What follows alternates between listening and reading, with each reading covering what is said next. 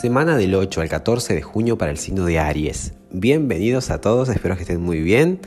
Como siempre, vamos a combinar el tarot y la astrología, ambas herramientas muy buenas, muy buenas como complemento y ayuda. Y en este caso la vamos a usar para descubrir la energía que está ahí disponible para tu semana. Y te cuento que mientras intencionaba las cartas, mientras las mezclaba, se cayeron tres, que son habitualmente las cantidades de cartas que uso, y las dejé claramente, porque si se cayeron es porque quieren hablar. Y tenemos, para aquellos que les, da curiosidad qué cartas son, ¿no? tenemos el colgado, la sota de espadas y el, y el caballero de copas. ¿Sí? Y esto ya me habla que para ti, mi querido Aries, es una semana en la que probablemente vas a estar muy pendiente, muy atento, muy vigilante, ¿no? Según esa sota de, de, espada está como ahí al salto, ¿sí? Está ahí como, como un felino listo para atacar, ¿no? Entonces, indica un poco y me transmite esto de, después de esperar tanto, el colgado, eh, es como que ya estás como, al, digamos, muy pendiente tal vez de alguna noticia o de alguien, Ojo, porque ese caballero de copas también me habla de que puede haber alguien, un alguien que te está movilizando emocionalmente y que no estás esperando noticias, novedades, puede que por momentos sientas impaciencia, eso es muy Aries, y el colgado dice, hay que esperar, o será que esta es la semana, o, o tal vez tengas que mirarlo desde otro punto de vista. Ya después con el consejo te voy a dar más pistas, pero es como que es una semana en la que tenés que estar eh, eh, más que tener que estar en la que la energía, sí, así sería bien expresado, la energía es de vigilancia, de estar pendiente, de estar atento, de, estar en, modo eh, con observancia, ¿no? Así como más bien pasivo, no tanto al salto o al ataque, sino receptivo, pasivo, escuchando.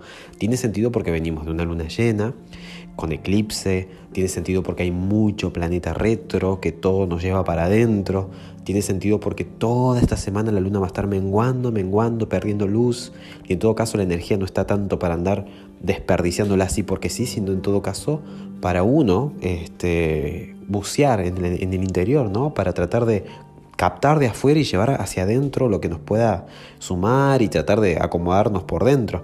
Entonces, una semana que tiene una energía así, una energía de vigilancia, de estar atentos, de observar. Y hay mucha... Yo me inclino mucho para lo, emocional. Puede haber algo en torno a alguna, alguna persona especial que te movilice, que te tenga pendiente emocionalmente. Eh, o que esperes noticias, eh, o esperes que, avance alguna situación en torno a eso, ¿no? Alguna cuestión también, obvio, amorosa. Em, o si no es amorosa, algo que te movilice emocionalmente. Puede ser un familiar, pero hay como, una, como un pendiente ahí, ¿sí? El colgado también habla de eh, esto, por, a ver, por momentos puede haber impaciencia, pero tenés conciencia de que tenés que esperar. ¿Se entiende? Es como que durante la semana, eh, obviamente, está eso de estar vigilante y puede generar ansiedad, pero tenés conciencia de que tenés que estar esperando a ver qué pasa. El que te salió de consejo es el 4 de oros, esa sí la saqué. Y el 4 de oros, ahí vemos como mucho apego. Entonces, Tal vez el consejo es no estar, o sea, si bien hay una energía de estar muy vigilante, muy pendiente, muy en modo observador, eh, el 4 de oros, que también implica de que, a ver, que hay algo que uno valora, que tiene mucho de nosotros, mucha de nuestra atención, de nuestra energía, te aconseja no caer en el extremo del apego excesivo, del estar tan pendiente, tan así como posesivo y tipo abrojo, tipo, bueno, tal vez no sé dónde me escuches, pero abrojo es cuando estás muy eh, adherido ¿no? a eso, muy encima de eso, ensimismado. ¿no? Tampoco pasarse, eh, más bien permitir que todo ocurra de forma natural. ¿sí? Y ya conectando con lo astrológico, te había dicho que veníamos de una de una luna llena, con eclipse, que tal vez muchas cuestiones emocionales las pudimos racionalizar un poco más porque el sol no era el que estaba eclipsado, era la luna, entonces el sol un poco tenía más protagonismo, Sagitario que rige todo lo que tiene que ver con la verdad, con la cosmovisión que uno tiene de la vida, es lo que, es lo que fue opacado, entonces de alguna manera hay como una actualización, venimos de un Venus Star Point, o sea, esto de identificar aquello que realmente vale, que nos hace bien, que nos gusta, Venus, en Géminis, comparando, viendo las opciones que tenemos enfrente, retro, ¿no? Eh, y, en conjunción al Sol, ese es el famoso Venus Star Point, el momento en que comienza un nuevo ciclo en el que se supone que vamos a conectar con aquello que nos da bienestar, placer, que disfrutamos. Y claro, son todas cuestiones que indican comienzos.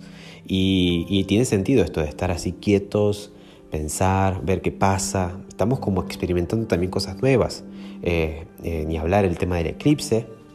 Y esta semana, además de todo este contexto, tenemos a un protagonista que, es Neptuno, que es el planeta que rige Pisces, que hace años que está en Pisces, que está retrógrado, y Neptuno maneja y, mm, sí, eh, mueve la misma energía que Pisces, ¿no? Esto de en polaridad alta, Neptuno es em, espiritualidad, tiene esa mística, esa capacidad de el darse por el todo, la empatía, el altruismo, el sacrificio, eh, los sueños, la, la, percepción, la, resonancia, cuando uno está como que todo le resuena, ¿no? esa sensibilidad.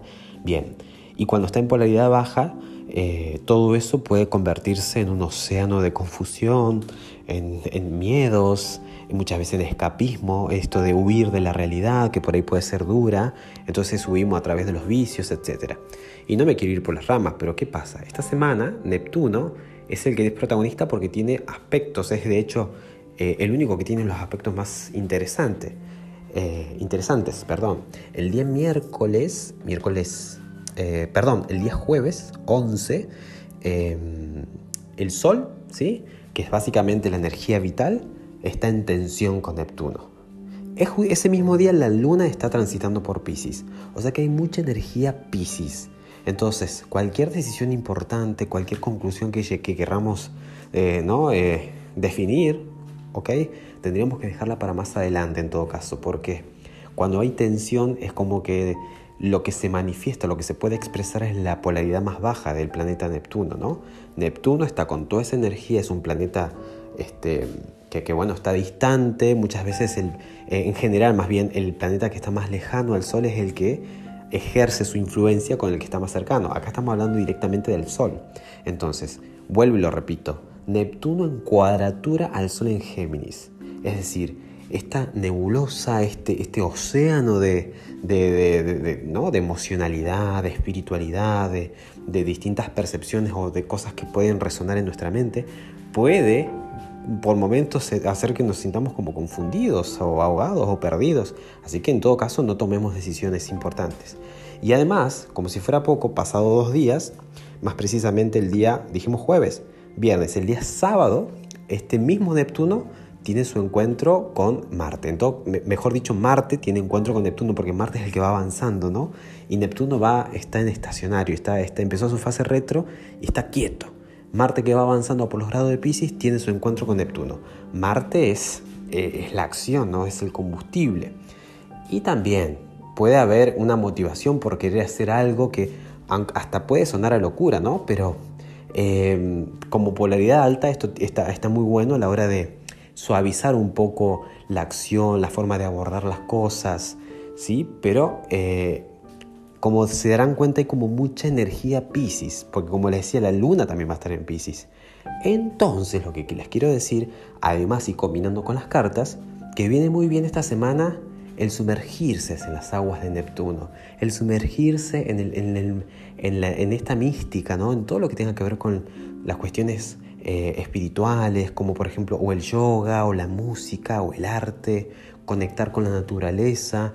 Esta semana viene muy bien el ponerse en modo muy místico, muy este, sensible, dejar por ahí lo más pragmático, lo más analítico o terrenal para más adelante, porque estamos como surfeando en este océano y estaría bueno que conozcamos a este Poseidón, este dios de los mares que es Neptuno, y que una vez ¿no? que ya pasamos esto del eclipse y esto de la luna llena, que estemos observando a ver qué sucede en los días posteriores, porque tampoco es que todo pase el mismo día del eclipse, los días que le siguen también es como que se pueden hacer conscientes de distintas cuestiones, ¿no? Y sumándole que hay tanto planeta retro y todo lo que les dije anteriormente, es una semana, si la tuviéramos que definir, mi querido Aries, para estar sí atentos, vigilantes y de hecho el colgado es una carta que está conectada con Neptuno, ¿no? Aprender a ver la situación desde otra perspectiva, ¿no? Conectar con esa parte espiritual y dejar de lado un poco los impulsos. Muy bien, espero que te sirva, que te resuene. Te dejo un fuerte abrazo y que tengas excelente semana. Chao, chao.